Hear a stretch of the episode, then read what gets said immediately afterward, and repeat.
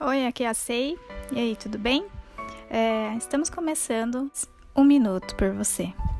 Hoje a gente vai estar falando sobre equilíbrio emocional.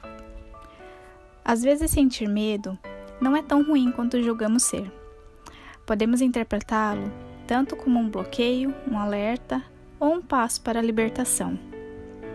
Saber viver o presente é compreender que, embora as dores do passado nos assolem de um momento a outro, nos, nos é preciso ter clareza mental aliado ao equilíbrio emocional. Então, isso faz com que possamos resolver questões do cotidiano de forma mais eficaz. Olhar como se fôssemos indivíduo visto de fora, e é uma boa. Sabe por quê? é, nos dá mais a percepção, né? Uma percepção diferente de quando estamos em meio a um problema, no meio de um problema, né, em questão. Aprender a olhar com indulgência relacionamentos que por vezes parecem extremamente difíceis e nos torna neutros em relação ao momento, né?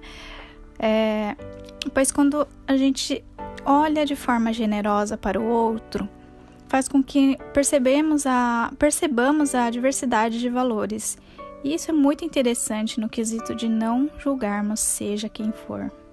Então, o importante é não se culpar.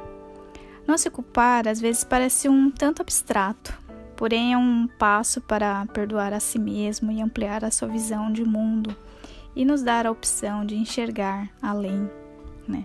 Acreditar que, embora é, o mundo nos pareça cruel em demasia, né, precisamos acreditar né, mais em nós, pois o que você se propõe a fazer no agora será a melhora de amanhã.